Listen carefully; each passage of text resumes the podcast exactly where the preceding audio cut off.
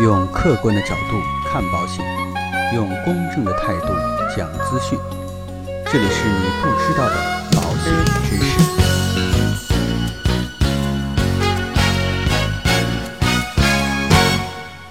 好，各位亲爱的朋友们，大家好。应该说啊，过了初七，春节呢，基本上就告一段落了。很多的朋友啊，也正式开始工作上班了。不知道大家的春节假期过得怎么样？那我们的节目呢，也从今天开始啊，再次跟大家在二零一九年开启新的篇章。今天跟大家聊一个什么样的话题呢？跟大家聊一个有关于法律范畴方面的一些内容吧，也给大家在购买保险的时候啊，提供一些参考。王大爷啊，这几天呢，非常的高兴，因为他的儿媳妇啊，刚刚生了个男孩。王大爷呢，他有点重男轻女的传统的观念，一看生了个孙子，真是每天高兴的合不拢嘴呀。所以呢，他也在想着要给孙子买个保险，保障自己的小孙子能够一生的健康。但是呢，王大爷找了多家的保险公司，都说只能由王大爷的儿子来作为投保人。那王大爷就很郁闷呐。说凭什么自己给亲孙子就不能投保呢？要想搞清楚这样的一个话题啊，我们必须要去了解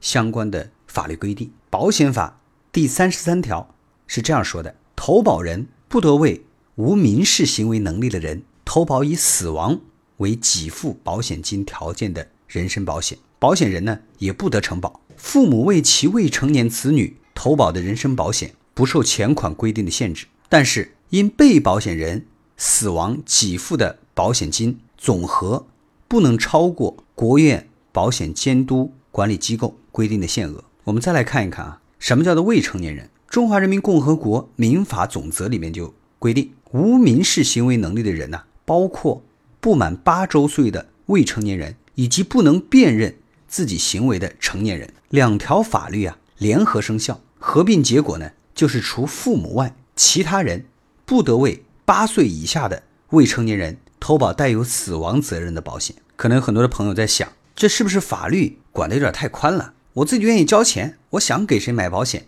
就给谁买保险，法律需要考虑这么多吗？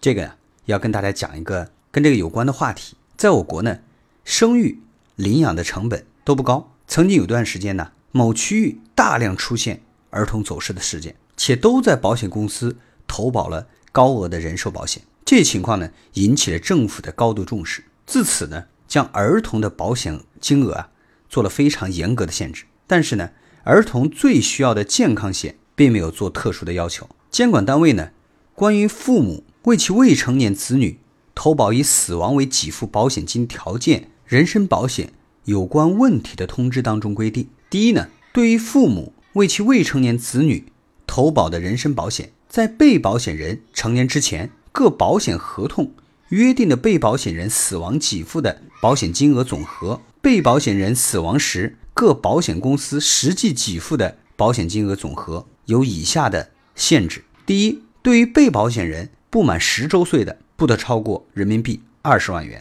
对于被保险人已满十周岁但未满十八周岁的，不得超过人民币五十万元。在这里呢，要跟大家说明一下，对于飞机意外、重大的自然灾害意外。这块呢，法律啊是做了单独的特殊约定，也就是说不受这个保额的限制，避免消费者对于此类完全不受人力影响的风险失去保障。那可能有的朋友就想问，那如果说隔代的长辈啊，如果坚持要为未成年人投保，有没有什么可行的办法呢？这里啊也跟大家介绍三种方法。第一个呢，可以投保身故返还保费或者是现金价值的保险产品。其实市面上呢也有很多这类的险种。那未成年人身故。